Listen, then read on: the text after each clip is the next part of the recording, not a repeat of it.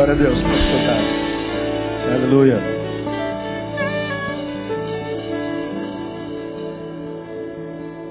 Mateus capítulo 23.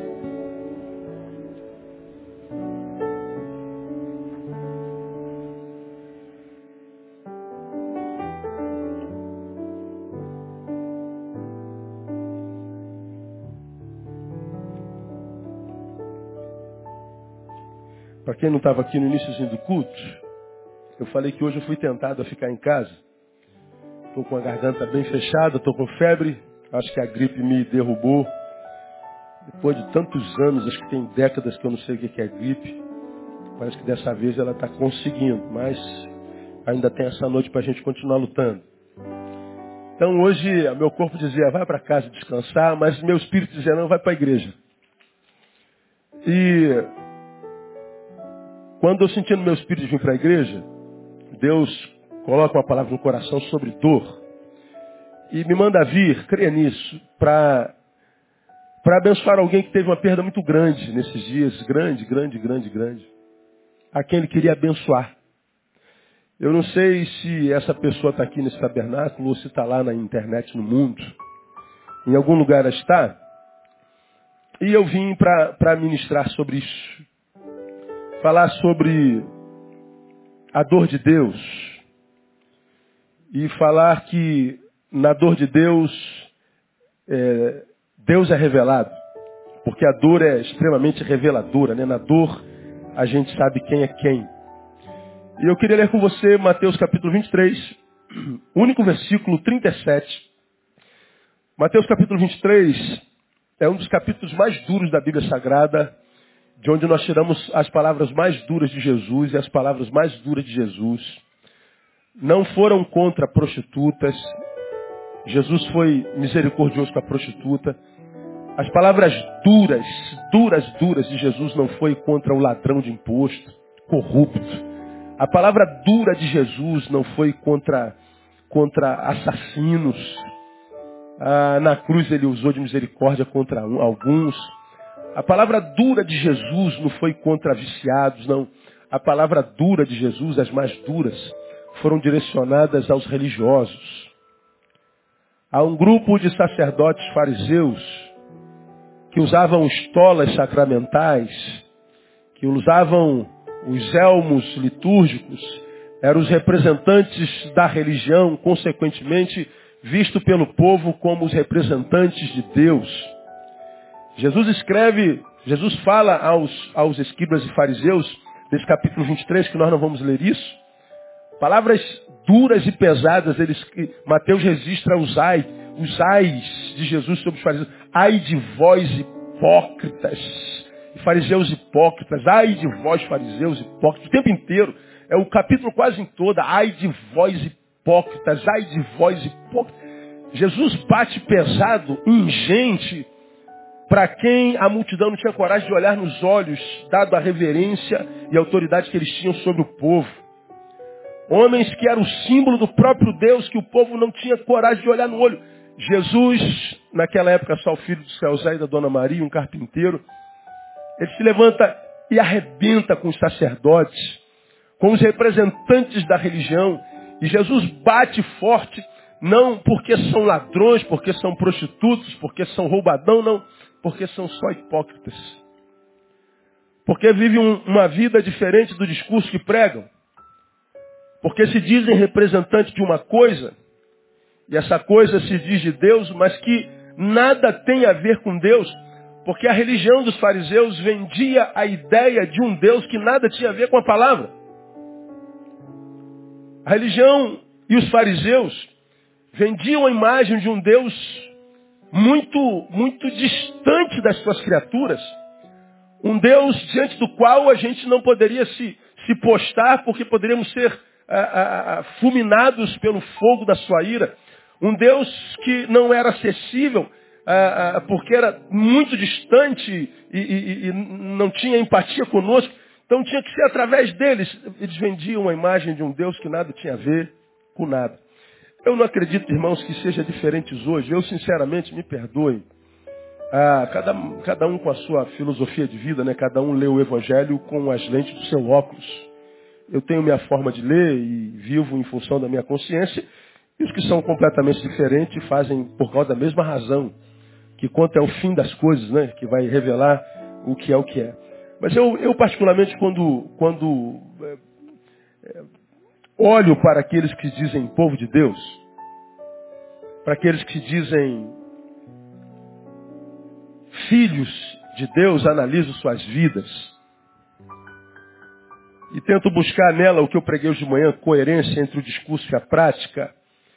E o Deus que se prega, um Deus vigilante, que parece que está olhando para o homem com uma flecha na mão, esperando ele pisar na bola para atravessá-lo com essa flecha, com essa flecha. Um Deus estraga prazer, um Deus que é transcendente, portanto ele transcende a nossa realidade, mas não é imanente, ele não penetra a nossa realidade. Um Deus esquisito que muda a pessoa por fora. Um Deus que trabalha na, na, no exterior, na indumentária, mas um Deus que não equaliza o interior, um Deus que não equilibra, não equilibra a existência. Um Deus que está preocupado com o que eu faço muito mais do que aquilo que eu sou. Um Deus que está muito mais preocupado com o que eu pareço ser do que com aquilo que eu sinto. Porque é o evangelho que a gente ouve pregando hoje. E, e quando eu leio o evangelho, eu não encontro esse Deus na Bíblia. Quando eu olho para Deus, a despeito da sua grandeza, da sua majestade, da sua bondade, do seu poder incomensurável, inigualável, eu vejo também nesse Deus imenso, único, que de tão grande consegue se tornar tão pequeno que cabe dentro de cada um de nós. E escolheu fazer morada dentro da gente.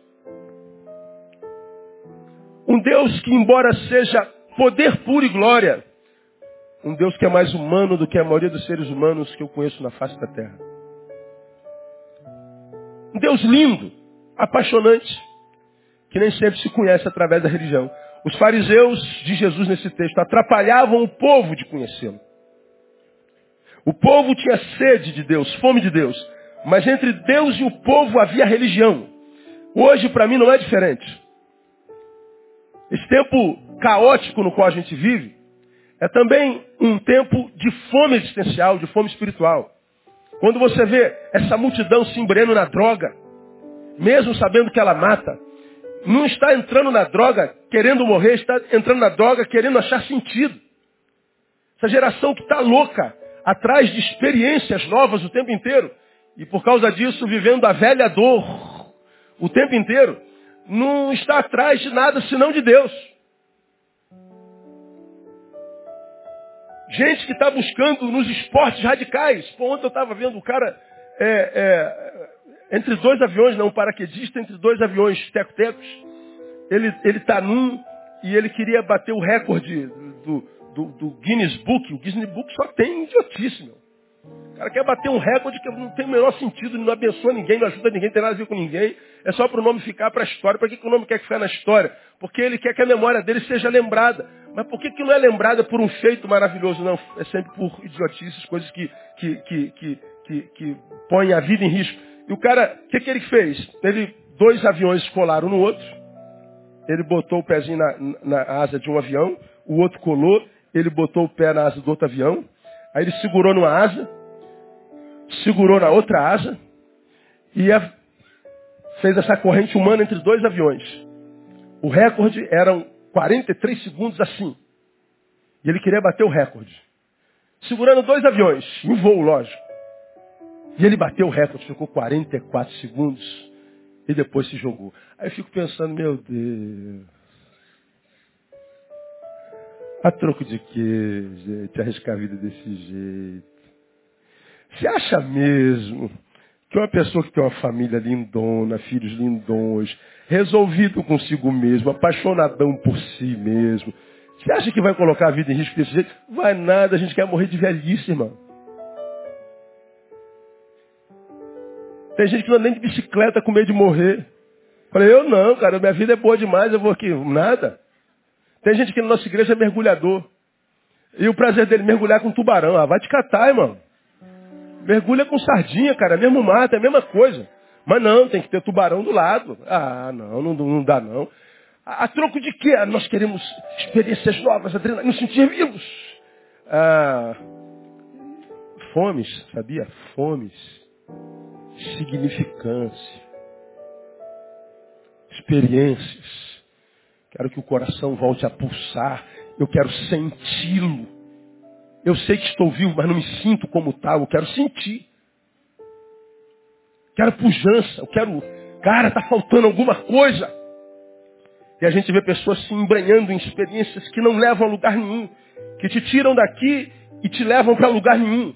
De modo que quando você está lá, você olha a experiência, o risco que ocorreu e que só sai dali com uma sensação, preciso fazer isso de novo. Agora, quem é que vive de sensações o tempo inteiro? Quem é que consegue ficar entre dois aviões a vida inteira? Quem é que consegue viver entre tubarões? Não adianta. Isso é um lugar que a gente vai, fica 44 segundos, depois tem que voltar para a realidade. A realidade é aquela velha que você dorme com ela, aqueles filhos miserentos, aquela sogra que mora na tua casa, aquele, aquele português que é teu, teu, teu patrão que você odeia e você tem que olhar para o espelho e ver aqueles dois quilos acima que você está e que não vai embora de jeito nenhum. Você já fez a dieta da lua, do sol, do, da estrela, da praia e o demônio da gordura permanece e você continua infeliz. Tem que voltar para a realidade. Ninguém consegue viver de sensações a vida inteira. Quando eu vejo essa realidade, como pastor e profissional da área humana, a gente vê seres humanos tentando transformar a sua existência em vida e não consegue. E a gente vai para Jesus, a gente vê Jesus dizendo assim, eu vim para que vocês tenham vida e vida com abundância. Ora, se ele veio para isso, por que, que muitos não conseguem viver essa vida que vale a pena ser vivida? Porque esse Jesus, ele não é apresentado como ele é. Entre ele e o que tem fome de vida, tem a religião. E os olhos com os quais se vê Jesus são os olhos da religião. E os olhos da religião parece que embaça o, o, o, a visão correta a respeito de Jesus. A visão correta a respeito de Deus. E é exatamente disso que Jesus acusava os fariseus. Vocês atrapalham o povo de me conhecer. Eu acredito que a igreja, como tal, também tem atrapalhado muita gente de conhecer a Jesus. E como você me tem ouvido aqui há 20 anos, eu acho que muita gente tem desistido da mensagem por causa dos mensageiros. A gente vê o mensageiro pregando sobre Jesus e vê a vida desse mensageiro, a gente desiste da mensagem de Jesus. E a gente continua vendo essas pessoas se matando todos os dias, se embrenhando no vício todos os dias, com vazio carcomendo por dentro como uma gangrena existencial, sem conseguir transformar a sua existência em vida. Aí vem Jesus, depois de arrebentar com os fariseus, ele se volta para Jerusalém, no versículo 37, e ele diz uma coisa simples, simples, simples, simples.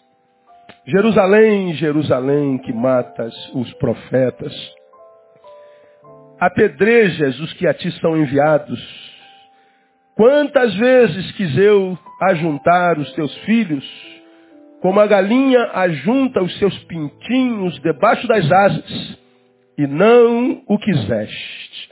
Eis aí, abandonada vos é a vossa casa. Olha o que Jesus está falando.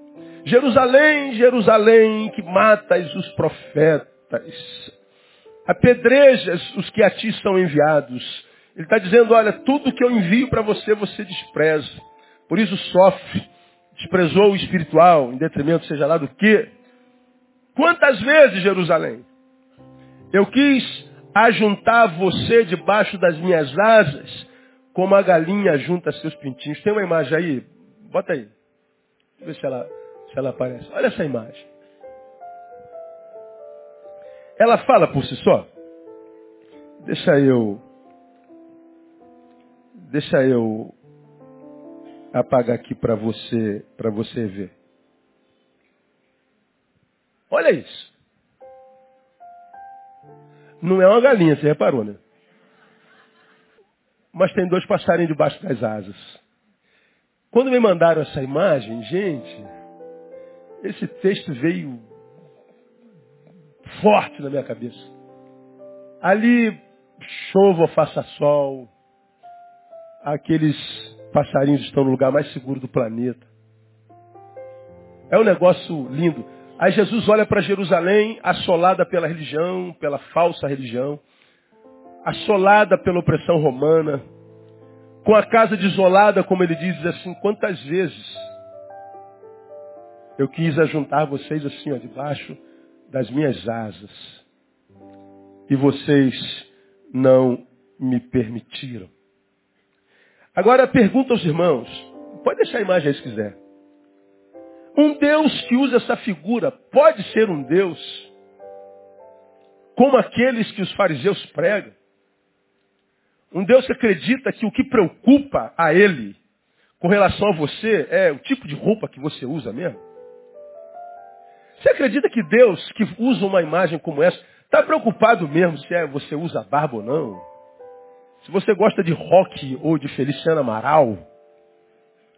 Você acha mesmo que um Deus que usa tem a sensibilidade de usar uma figura como essa? Ele está preocupado com o teu estilo de roupa. Você acha que ele está preocupado com o tipo de liturgia que a gente adora? Esse Deus é um Deus extremamente humano. Usando uma figura que o pastor uma vez usou, ele estava dirigindo numa estrada e ao longe ele via uma galinha, agora sim uma galinha, atravessando a estrada e atrás uns dez pintinhos. Tudo pequenininho atrás dela. Ela vinha na frente e os pintinhos atrás. E o pastor passando de carro. Quando a galinha viu o carro se aproximando, a galinha olhou para o carro, pulou na frente do carro e abriu as asas, como que diz, nos meus pintinhos não. Agora você diz, que esperança tem uma galinha de, na frente de um carro? Nenhuma. Mas a mãe quer saber o tamanho do inimigo, se aquele a quem defende são os pintinhos? Não me interessa quem é o inimigo, o tamanho dele e o poder dele. Atrás de mim estão os meus filhinhos. E entre você e eles estou eu. Olha a figura que Jesus usa, gente. Vem os tratores da vida, os inimigos do inferno. Querer esmagar você, que é o pintinho dele. E ele diz assim, ó, opa, aqui não, meu brother. O bagulho aqui é doido, rapaz. E não vai ser fácil para você não. E quantas vezes, porque algum resquício chegou até a gente, a gente acredita que Deus nos abandonou. Como a outra imagem, eu procurei, mas eu não achei essa imagem, de, de, de uma, de um, de um, uma imagem que eu vi na, na, na internet, aí vinham meteoros vindo em direção à Terra, pedras pesadas. E tinha uma imagem de um garotinho brincando com um brinquedo aqui, vinha, um, digamos, um meteoro, um meteoro que na, quando entra vira meteorito. E para pegar o. ia cair em cima do menino, aí Jesus, ele entra na frente, bota as costas, né? Aí bate nas costas dele, aí o meteorito espatifa, e um pedacinho de pedra bate nas costas do menino e faz um machucadinho. Esse menino pega o brinquedo, quebra tudo, se revolta e olha para o céu. Tu me disseste que me protegeria. Veja, eu fui machucado, eu estou sangrando. Tu não és bom, tu não és fiel. Mas quem vê a história grande, era uma pedra extremamente esmagadora que Jesus segurou com as costas, com o seu escudo, e chegou só um machucadinho. Só que porque a gente não sabe lidar com dores e perdas e adversidades, a gente acredita que toda a dor que chegou foi abandono do Pai, foi abandono de Deus, e às vezes a gente não sabe que o que chegou foi só um pedacinho do que enviaram contra você. E quando essa dor chega, ele diz assim, ó, se chegou porque eu sei que você pode suportar. É um Deus lindo, cara. Que não tem nada a ver com estilo, não tem nada a ver com religião, com o sapato que você usa tem nada a ver com a cor do seu tênis, não tem nada a ver com porcaria nenhum, comportamentalismo, com indumentária, não tem nada a ver com escola, não tem nada a ver com que música que eu ouço. Eu vejo os crentes discutindo se ouve música do, do mundo, se não ouve, se ouve... Todo dia tem que estar respondendo. Meu pastor, eu show, irmão, sábado eu fui no show do Zé Ramalho. Esse homem é satanista, o problema é dele. Eu sou divinista. Sei lá se diz isso. Fica discutindo se pode jogar futebol, não pode, se pode usar bala, não pode. E Deus está dizendo assim, filho, vocês não têm nada mais importante para discutir, não. Você não está vendo que tem um monte de gente em depressão nesse tempo, gente se matando todo dia. Você não está vendo que os casamentos estão sendo bombardeados, desgraçados. Você não vê que a traição é o lema. Você não vê que ninguém confia em mais ninguém. Você não descobriu que a morte fala muito mais alto que a vida hoje. Você não percebe que a sociedade está em estado de putrefação em vida. Você não percebe que nós estamos de mal a pior. Você não percebe que o mundo está levando o teu filho e você está perdendo poder sobre ele. Você não vê que a vida está se tornando inviável, que está ficando quase que insuportável. Você não tem mais nada importante para discutir, não. Parece que só os crentes não entendem isso.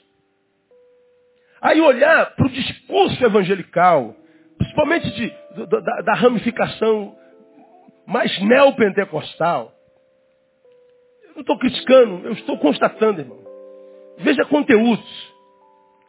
É sempre em torno de, de individualidades e individuações, de indumentários e do que parece ser, nunca do que é.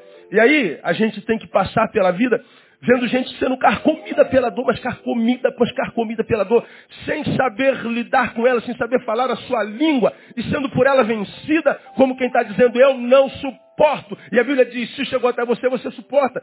Teu problema não é a dor, é a visão que você tem de si mesmo. Teu problema é a autoimagem.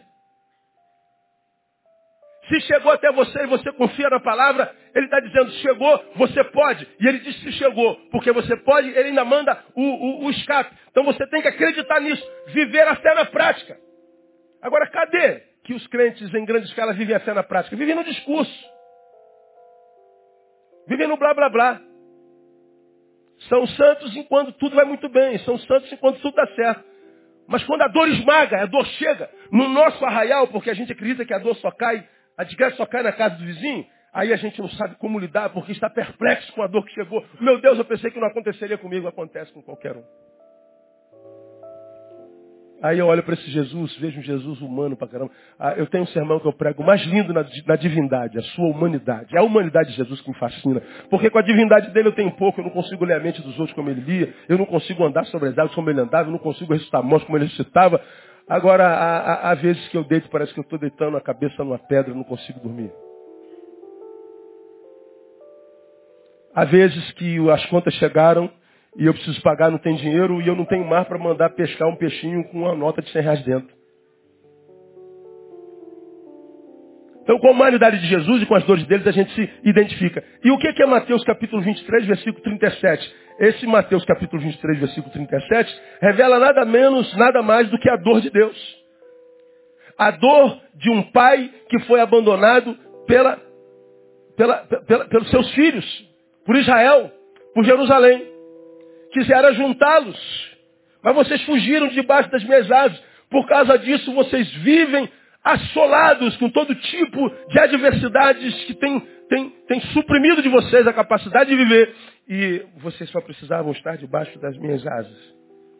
Essa dor de Deus revela o Deus da dor, porque a dor revela tudo. E a revelação que a dor de Deus faz de Deus é linda. A primeira coisa que essa dor revela de Deus para mim é a revelação de que Deus é um Deus que odeia o sofrimento. Ele não tem prazer nenhum no sofrimento. Ele está vendo Jerusalém sendo assolada. Mas ele diz, essa dor é escolha sua.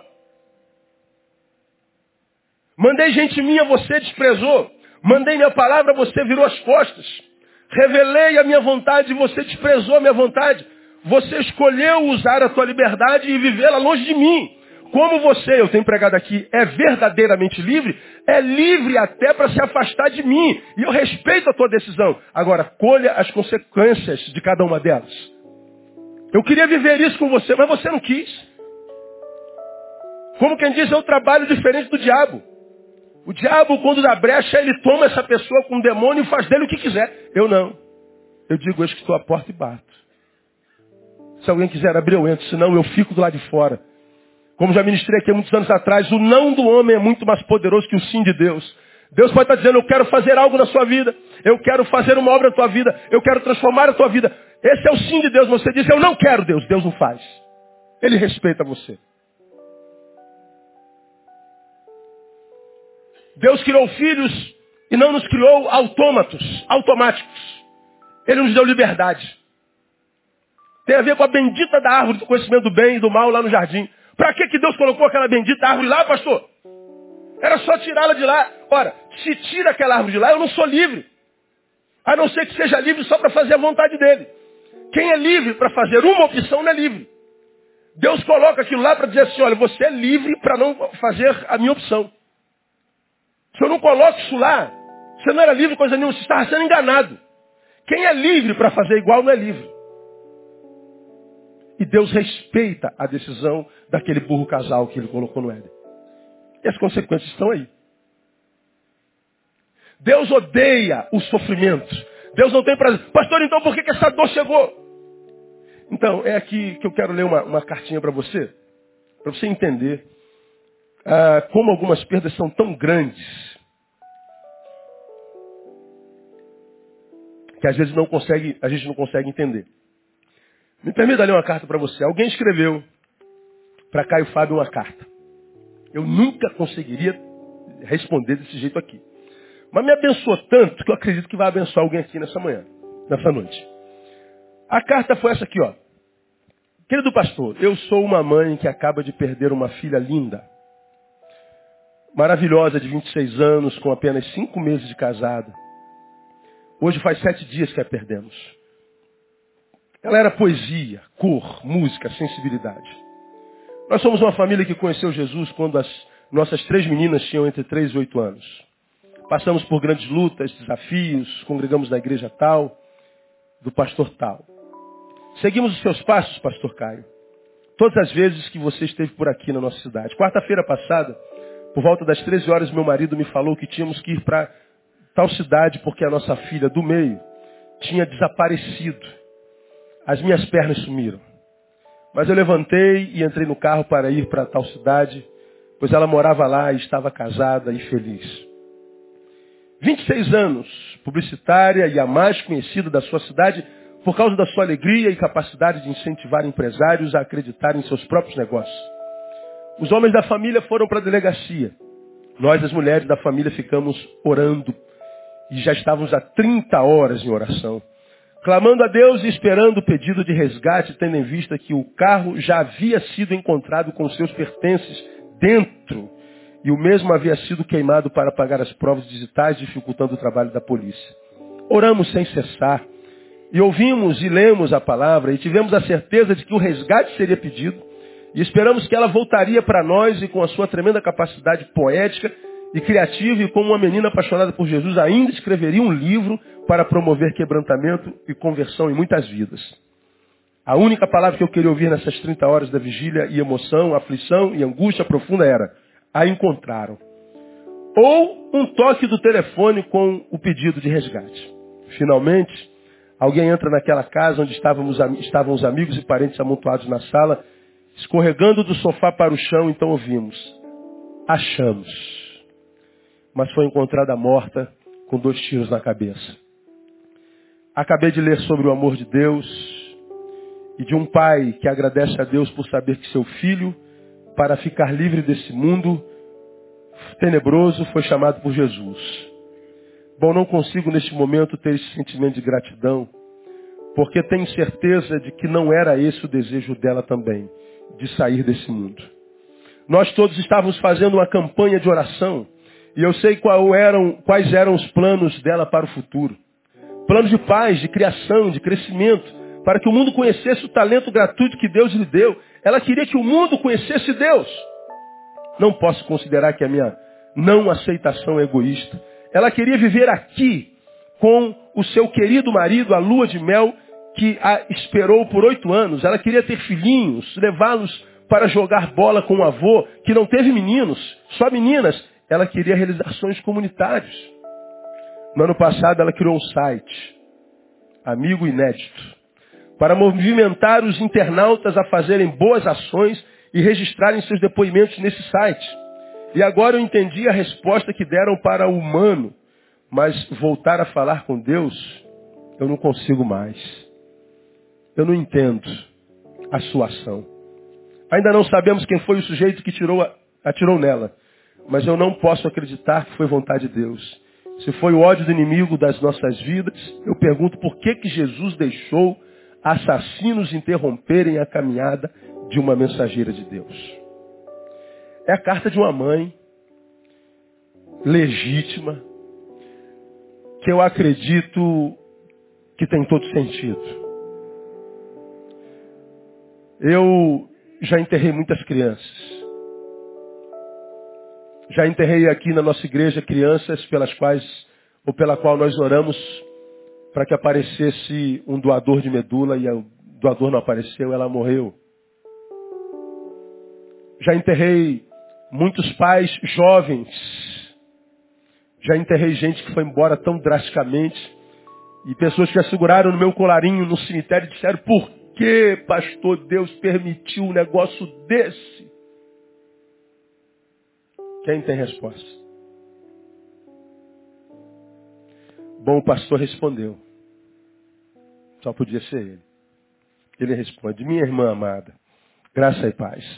Do meu ponto de vista, Adão não deveria ter pecado, Caim não deveria ter matado Abel, os filhos de Caim não deveriam ter construído Babel, Cão não deveria ter abusado da nudez do seu pai, Noé, Abraão não deveria ter gerado filho de sua serva Agar, Jacó não deveria ter enganado Esaú, e nem Esaú deveria ter trocado a bênção por um prato de lentilhas.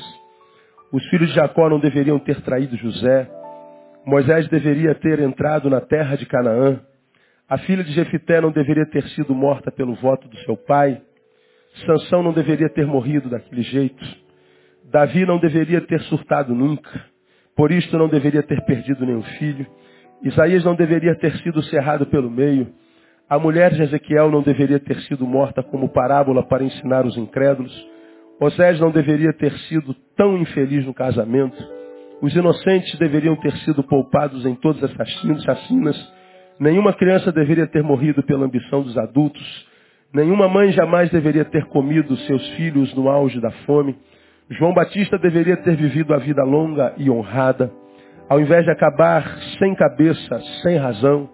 Jesus, o Verbo, a palavra, não deveria ter sido morto. A ressurreição, portanto, não deveria ter acontecido. Não deveria ter sido tão discreta. Os apóstolos, como Tiago, irmão de João, não deveriam ter sido mortos por nenhum capricho, e todos foram. Paulo não deveria ter sido morto justamente quando os cristãos mais precisavam dele. Milhares de testemunhas também nunca deveriam ter morrido uma morte sem sentido, banal, enquanto os maus prosperam enquanto a injustiça foge do juízo, enquanto a verdade é pisoteada, enquanto a maldade se torna poder, enquanto gente boa some sem explicação. Sim, entregue a minha visão menor do que a de uma meba e mais egoísta do que eu mesmo consigo discernir a profundidade do egoísmo, eu poderia consertar o mundo, impedir todas as injustiças, ajudar Deus a ser Deus, determinar o melhor para o mundo, para os meus filhos, para a minha vida, enfim, eu entregue a mim mesmo seria tão cheio de boas ideias que ninguém que eu amasse morreria. Sim, ninguém. E se morresse seria como meu, com o meu sentimento, entendimento, compreensão e apoio a Deus na sua soberania. Ah, se eu fosse o Deus do mundo, ninguém morreria. Ou então, ninguém que eu gostasse. E da minha casa, certamente ninguém morreria. Não enquanto eu estivesse vivo. Eu, todavia, Há muito aceitei e vi que de fato não vejo. Percebi que de fato não discerno. Entendi minha limitação de entendimento. Constatei que meu melhor amor é ainda por mim mesmo e por meus sonhos. Aprendi que meus amores são meus e por minha causa. Pois morre o vizinho e não sinto. Morre o jovem da esquina e logo esqueço. Milhares são vitimados e eu apenas lamento. O mundo acaba em vários lugares da terra. E eu agradeço que não seja aqui. E aqui é onde eu moro, vivo. E aqui não posso conceber que aconteça o que no mundo inteiro acontece. O que não dá é para sofrer em nome da sua filha os sofrimentos que ela não está sofrendo mais. Sim, pois você queria ver a sua filha casada e feliz no casamento. Tenho filhos, se realizando profissionalmente. Tendo filhos, se realizando profissionalmente, etc. Estes são os seus sonhos. E um dia foram os dela. Mas saiba, agora já não são. Não são mais sonhos dela, mas apenas seus. Por e para ela. Hoje, para ela, o melhor marido é névoa perto da glória. A melhor lua de mel é amarga se comparada à alegria dela. Os filhos mais lindos são miragens quando comparados aos encontros de amor que ela está tendo nesse exato momento. As realizações profissionais que lhe orgulhariam hoje, agora, para ela, são as canseiras e os enfados que cessaram. O problema é que você não teve tempo para se realizar nela. É claro que a dor é indescritível. Ninguém pode dizer que não conheço tal dor mais de uma vez. É, que o Caio já enterrou o pai, já enterrou a mãe e enterrou um filho caçula. Todavia, é como o pai que perdeu o filho, como o filho que perdeu o pai, como irmão que perdeu o irmão, como amigo que já perdeu milhares de amigos, que lhe digo que meus sentimentos seriam todos como os seus não fosse o fato de que discernir faz tempo que a maior dor dos enlutados é ainda egoísmo pelo outro, cuja alegria está plena, mas não a nós. E também vi que tais sentimentos são todos resultados da minha vontade de me ter nos meus filhos, de me reproduzir neles e assistir tal fato. Ou seja, descobri com toda honestidade que minha frustração era não poder gozar a vida deles nos que foram. Entretanto, hoje, o que lhe digo parece sem coração e fácil de dizer, mas não é. O que é então o que me faz dizer o que digo? Ora, é a simples coerência com a fé que professo. É a simples coerência com Jesus, preste atenção. É a simples coerência com a existência que mata os homens dos quais o mundo não é digno é coerência com João Batista, que não era inferior ao meu filho Lucas e mesmo assim morreu por um capricho. O que posso lhe dizer é que somente a transcendência da fé que se projeta para a vida que é, sim, somente tal poder pode nos fazer vencer tal dor, a qual, por mais legítima que seja, sempre se mistura com amor e egoísmo, sempre mistura fé com privilégio, sempre crê que a vida eterna é uma belezinha, mas apenas para quando a gente estiver caquético. Leia os evangelhos e veja se é justo você pensar que a vida dos discípulos de Jesus esteja para além da calamidade. Sei que no momento minha resposta chega a você como vinagre na ferida. Infelizmente, no entanto, não tenho consolações vazias. Nem digo a ninguém o que Jesus jamais disse. Jesus nunca consolou ninguém dizendo, que pena, tão novinho.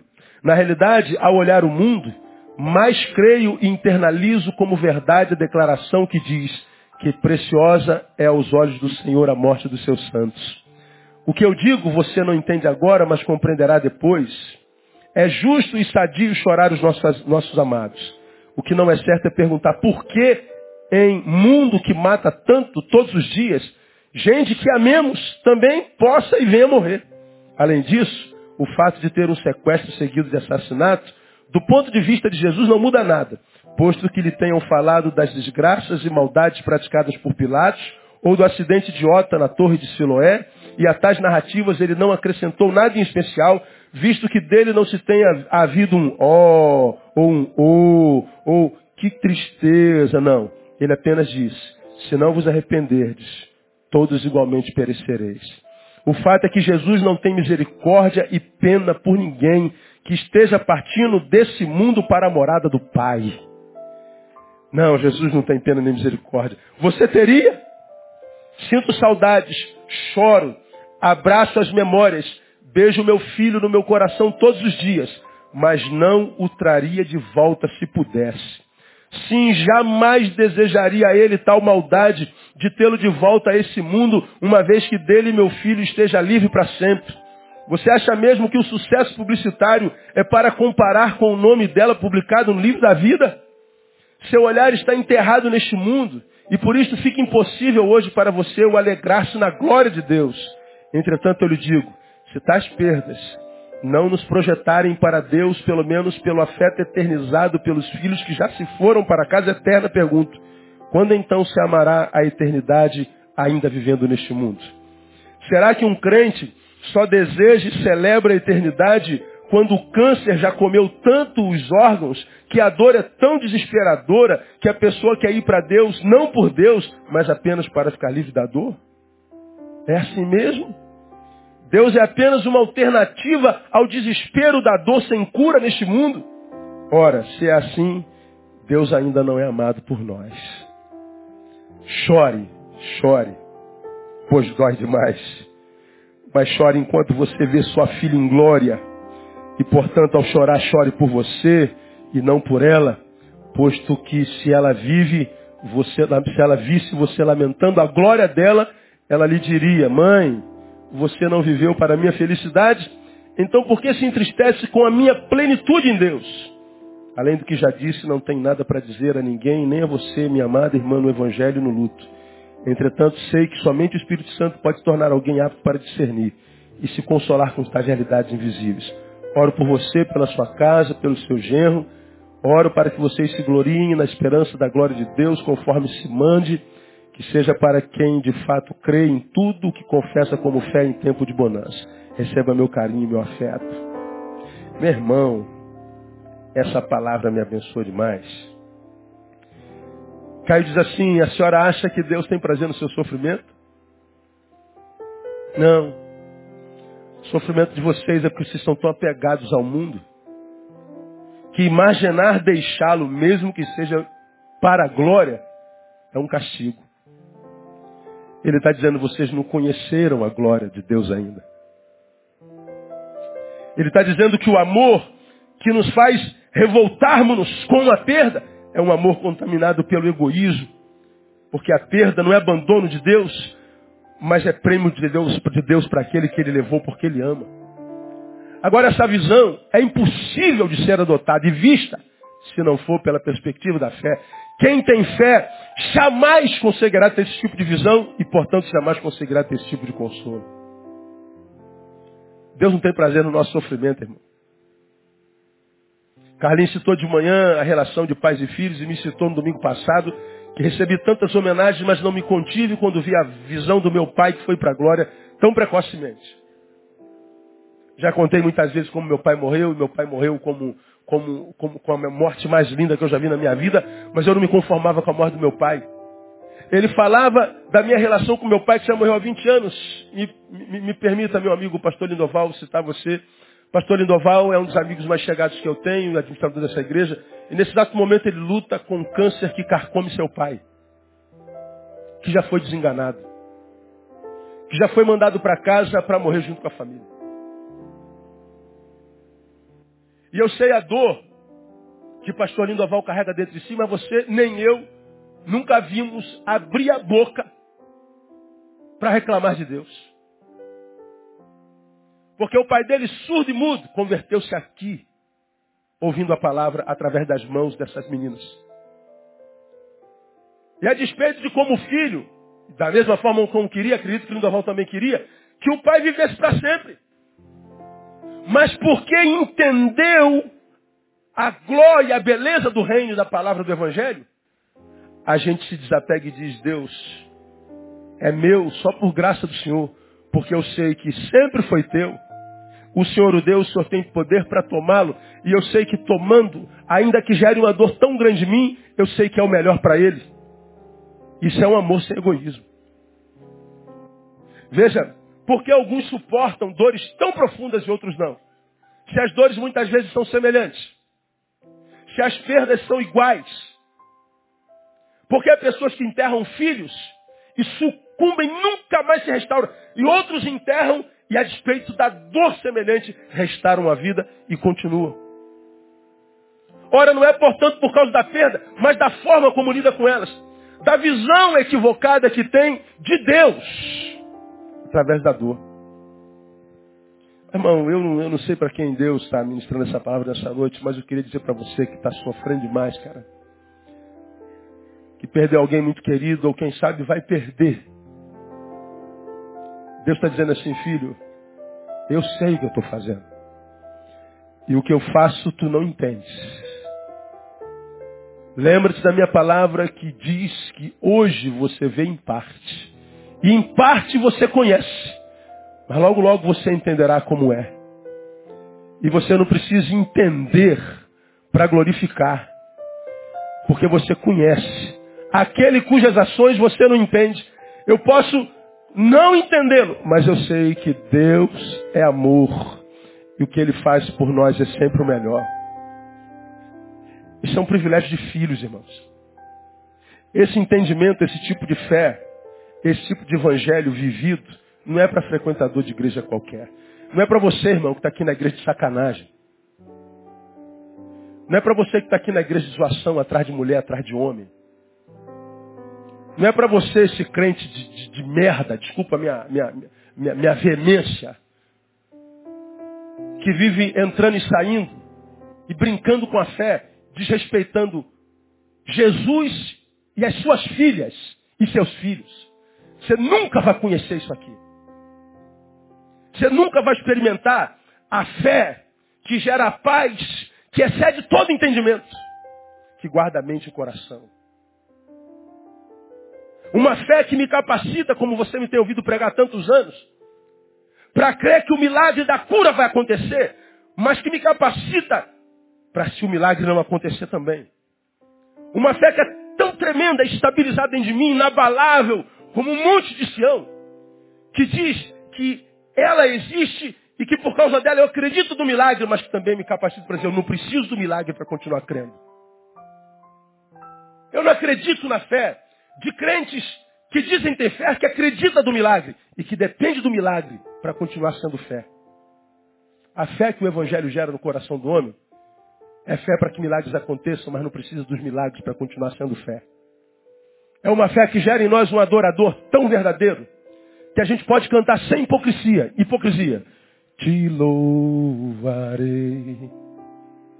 Não importam as circunstâncias. Adorarei somente a ti, Jesus. Porque na vida de muitos de nós é hipocrisia. Porque a maioria dos crentes adoram a Deus quando está tudo bem. E viver isso é viver uma vida insuportável. Por quê? Porque nunca está tudo bem. Se um dia você ligou para mim, se um dia você me cumprimentou, se um dia você mandou o torpedo para mim e perguntou, pastor, tudo bem? Você certamente ouviu de mim, tudo é muita coisa. Porque nunca está tudo bem. Bem está só o suficiente. O suficiente para ter uma vida equilibrada está bem, mas não está tudo bem nunca. Ou será que está tudo bem na tua vida? E nunca estará. E eu não preciso que esteja tudo bem para ser feliz. A nossa felicidade a nossa esperança está no Senhor nosso Deus, irmãos. Ele é o Deus que consola os corações. Ele é o Deus que rege nossas vidas e sabe exatamente o que faz. Ele é o Deus que quando leva um filho, nos coloca naquele lugar.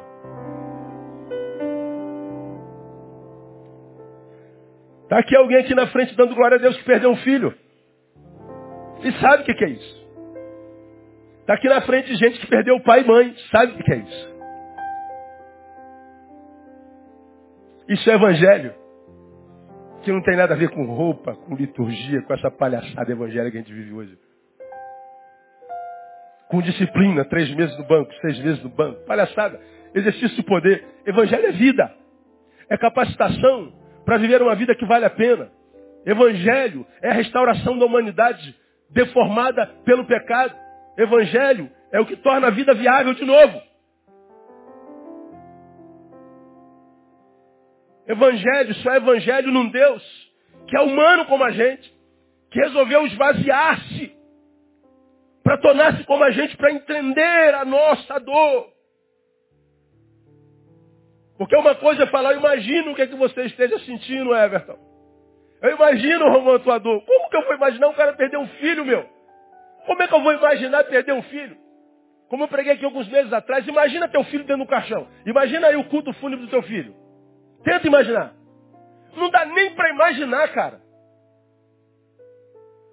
Ou imagina que você está. Não imagina nada. Agora, quem perdeu um filho, pode falar, eu sei a dor que você está sentindo. É diferente, é ou não é? Ele sentiu na carne. Deus é um Deus tão grande que ele se tornou carne para entender o que a gente sente. Deus é um Deus que perdeu um filho. E o que aconteceu com você não é abandono dele. Porque o Deus do Evangelho é um Deus que odeia o sofrimento. É um Deus lindo. E que a religião muitas vezes nos impede de conhecê-lo. Uma outra revelação que a dor faz de Deus é que esse Deus é um Deus de caminho. Porque ele diz, quantas vezes eu quis juntar os teus filhos, ajuntar, é, esse aqui o carinho, toque, intimidade. Nosso Deus é um Deus de intimidade. É um Deus que não é esse Deus da religião, que eu acreditei durante muito tempo, e pior na minha juventude, cara. Que só, só se manifestava numa liturgia engessada, que eu tinha que estar de terno e gravata, que tinha que orar Augusto, Deus, Jeová, na tua imarcessível. Um Deus que eu tinha que estar na posição de sentido, porque ele era tão grande e é digno de toda a glória e reverência. Aí eu descobri que Deus é Pai. Minha filha dormiu na casa da tia essa noite. E eu estava aqui conversando com um monte de gente. E com um irmão novo convertido, um assunto sério. Uma filha querendo falar comigo. Minha filha entra naquela porta, estou aqui no papo sério. Não gosto de ser interrompido, todo mundo sabe disso. Educação. Minha filha Thaís pula no meu pescoço, me gira o rosto, me beija. Te amo, pai, você é meu orgulho e tal. Aí eu olho a Thaís. Tem tempinho aqui, irmão? É filho. Um papo sério. Mas quem me roubou foi a filha. E eu joguei tudo para segundo plano. Porque é filho. Fosse qualquer outro ser humano. Meu irmão, dá um tempo, estou conversando aqui, só um minutinho. Mas quem era? Filho. Filho pode. Filho não entra em fila. Filho não obedece trâmites legais, litúrgicos. Filho pula no pescoço, dá beijo e pronto, acabou. E o pai adora. Eu entendi que Deus é pai. Ele resolveu ser chamado de pai. Eu não pedi para chamá-lo de pai. Ele disse que ele é pai. Agora, quantos acham que para conhecer a Deus precisa da bendita religião? Precisa de uma roupa especial, de um intercessor humano especial, precisa de uma liturgia especial, precisa de, um, de, de parafernálias.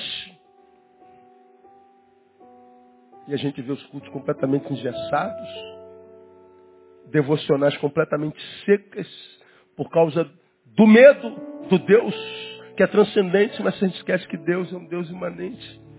E que às vezes tem muito mais prazer na oração como eu já preguei aqui mil vezes daquele pessoa que disse assim, Deus, eu não sei orar não. Aquele pastor lá falou que tu é gente aberta. Oh, tá bravo, pai. O bagulho tá doido na minha vida. Eu tô querendo morrer. E tô querendo matar antes umas 15 pessoas de morrer. Caraca, tudo é errado. Eu sou azarado. Eu devo estar debaixo de macumba. Não é possível. Faz alguma coisa aí para me salvar aí, pô. Imagina, esse cara orando de coração, às vezes ele fala até uns palavrão. Agora, diga na cabeça do crente que o cara falou um palavrão na oração que Deus vai ouvir. Agora, você acha que Deus está ouvindo palavras? Deus ouve o quê? Coração. E às vezes esse cara tem uma experiência com Deus tremenda. Aí tem um monte de religiosos aí, ó, seco, gelado, andando de terno e gravata para lá e para cá. Não consegue um sorriso na presença dele. Não sabe o que é a alegria do Senhor é a nossa força. Aí tu pega aquele cara que chegou cheiradaço, louco da vida, o cara entra na igreja e tá com alegria doida, cara. Aí os religiosos ficam julgando a alegria dele. Porque Deus é um leitor de corações, um Deus de intimidade, um Deus que chamou Israel de meu bichinho de Jacó. Um Deus que usa linguagens como essa. Se chama de galinha. Porque ele quer conotar carinho. Quanto tempo de minha vida, irmão? Eu servi um Deus gelado, um Deus frio, um Deus no qual eu não podia imprimir emoção, alegria na adoração. Na minha, na minha devocional, eu tinha que ler a caixinha de promessa, mas com, com quase medo, com que Deus. Nada, irmão. Talvez você esteja dificultando demais a tua relação com Deus. Eu não sei orar, pastor. Quem falou que você precisa orar? Quem é teu melhor amigo? Fulano, como é que você conversa com ele quando vocês estão juntos? Conversa assim com Deus. Ele disse, eu vos escolhi chamar amigos, não mais servos. Ele é um Deus de proximidade, é um Deus de intimidade. É um Deus que pode nos proteger da dor, mas se a dor for inevitável, Ele nos consola nela. Então, um Deus humano, um Deus lindo, um Deus de carinho. Deixa eu terminar. Ele é um Deus extremamente empático. Empático. Galinha que ajunta o pintinho. Ele diz que nós somos seus pintinhos. E ele diz, para os meus pintinhos eu sou como galinha. Ele poderia dizer, vocês são os meus leõezinhos, para vocês eu sou leoa. Vocês são cavalinhos, potrinhos, para vocês eu sou a égua. Um Deus que usa uma visão de si mesmo e a visão é materna, não é paterna. Quem é mais doce? Pai ou mãe, geralmente? Quem parece ser mais sagrado? Pai ou mãe? Quem tem o um amor mais compassivo? Pai ou mãe? Mãe. O pai paga a conta, mano. O pai. Agora o bebê chorou, quem é que pula? Mãe. Quando o marido está queimando em febre, 37 graus de febre, dizendo, quero morrer mosca, eu vou morrer. Estou com febre, estou queimando, vou morrer. 37 graus. Aí a mulher pega remédio, faz tudo, diz, oh, amor, vai ficar tudo bem. Quanto é que está de febre? Nada, está alta, fica tranquilo. 37. Passa a noite, acorda de manhã, dorme, tá dormindo, dormiu bem, amor. Maior cuidado. Agora a mulher está com 39, irmão. Ela não abre a boca. Ou se fica ruim demais para ela, o que, que o homem faz? Minha sogra, chega aí. Sua filha está doente, vem cuidar dela aqui. Nós não temos o amor compassivo. Nós não temos esse amor empático. Porque nós não temos útero. Deus não nos deu a graça de carregarmos útero. De sermos o lugar onde as vidas são geradas, de modo que elas se tornem extensão de nós mesmos e nós delas. Que mesmo que elas saiam de nós, continuam sendo nossas. Vemos isso na maternidade, a coisa mais linda, já falei sobre isso aqui. A criança nasce, bate no colo da mãe, é como Neymar batendo a bola no peito. Puf, cai redondinho, ó. Primeiro filho, bota na mão da mãe. Cai assim, ó, como a lua. Caraca, mano. Bota no colo do pai. Ai, Jesus, vai quebrar. Como é que, como é que pega aqui, mãe? É mãe. São as sensibilidades do útero. A ausência da testosterona. Deus diz assim, ó, eu sou uma galinha. Eu sou uma mãe. Agora, alguns de vocês passam pela dor, desconstroem a imagem desse Deus empático, desse Deus que se rebaixou a nossa estatura para nos entendermos, para nos entender e para ser entendido.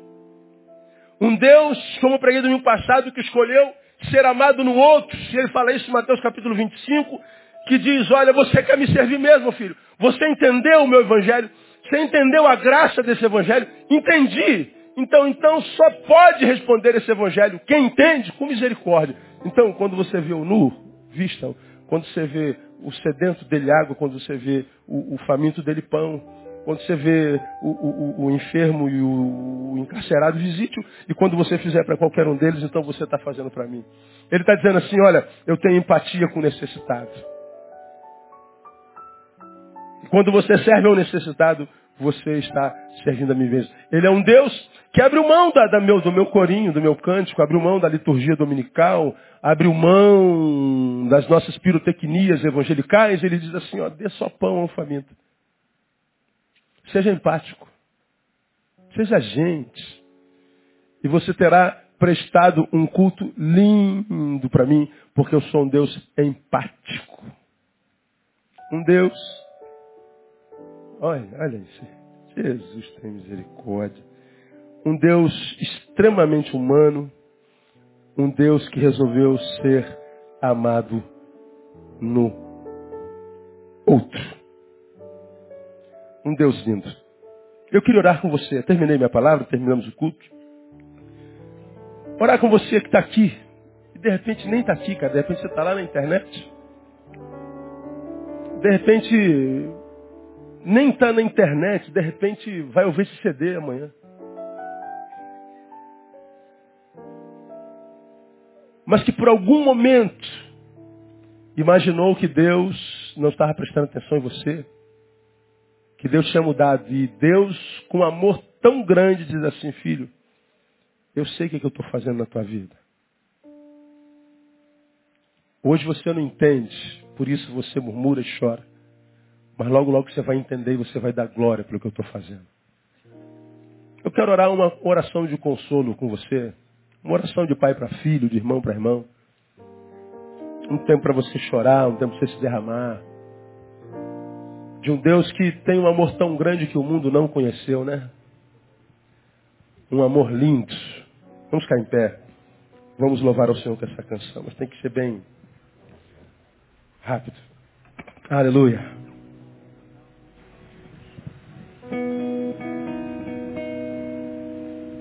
Pastor, Deus falou muito ao meu coração nessa noite. Eu quero louvá-lo porque Ele falou meu coração. A despeito da minha dor, eu quero agradecê-lo, quero pedi-lo que me dê a graça de entender e se não entender, de aceitar porque é a vontade dele. Venha se for da tua vontade, senão está tudo bem.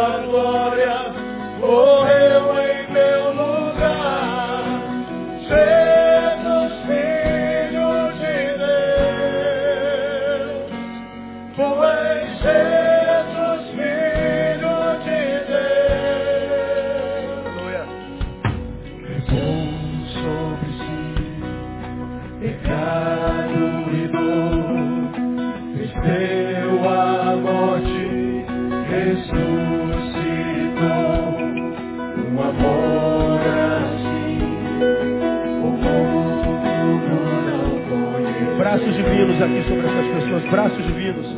Pessoas que possam abençoar e amar. levou sobre ti